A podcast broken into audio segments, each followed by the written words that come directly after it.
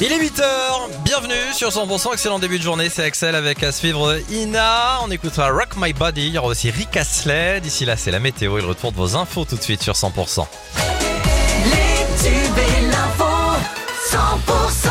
Toute l'actu locale près de chez vous, c'est avec Cécile Gabot, bonjour Cécile. Bonjour Axel, bonjour à tous. Le président du conseil départemental de la Haute-Garonne sollicite le préfet pour qu'un arrêté de reconnaissance de catastrophe naturelle puisse être pris rapidement. Un violent coup de vent en Haute-Garonne ce week-end a provoqué de gros dégâts. Ça s'est passé samedi soir au sud-est de Toulouse. Les pompiers ont été mobilisés hier pour procéder à du bâchage de toiture. Ils ont fait également de l'élagage de bois tombés. Des interventions réalisées essentiellement sur les secteurs de Sainte-Gabelle, Carbone et Haute-Rive. Dans la nuit de samedi à dimanche, de violents orages et une tornade se sont abattus en particulier sur le canton d'Autorive. Des toits ont été arrachés, des récoltes endommagées. Heureusement, pas de victimes à déplorer. Un homme de 49 ans a tenté de s'immoler par le feu à Montauban, devant la résidence de son ex-compagne. Ça s'est passé samedi soir. Celle-ci était dotée d'un téléphone grave danger pour alerter la police en cas de besoin. L'homme blessé a été héliporté vers le service des grands brûlés à Toulouse.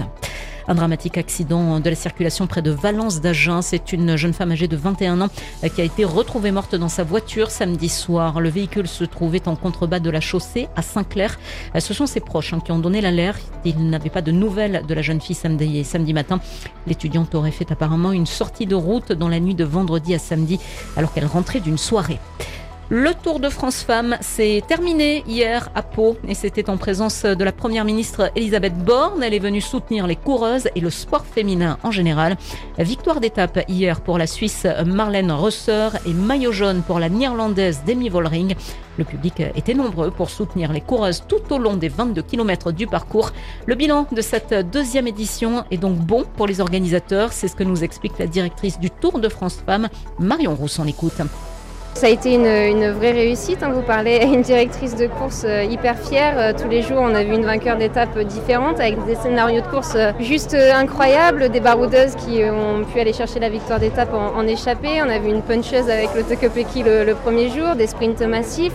Et puis évidemment, l'étape reine hier au Tourmalet, euh, bah, qui restera longtemps, je pense, dans l'histoire du, cyclisme féminin. Et euh, bah, une vainqueur euh, demi-Vollering qui surclasse tout le monde cette année. Donc on a une très belle maillot jaune. La directrice du Tour de France Femmes, Marion Rousse, elle était au micro de Franck Payanave.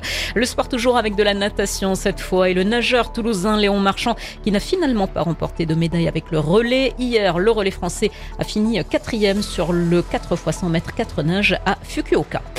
Match de gala contre la SR Rome pour le TFC. Ce sera ce dimanche 6 août. Ce match fera office de répétition générale avant le début de la saison de Ligue 1 sur la pelouse de Nantes le week-end du 12 août. Et puis la belle performance à saluer à Albi de la Florentinoise Esther Condé-Turpin. Elle a réussi à décrocher un troisième titre de championne de France en reprenant la tête du classement sur la dernière épreuve de C'était hier au championnat de France élite hein, qui se tiennent donc à Albi.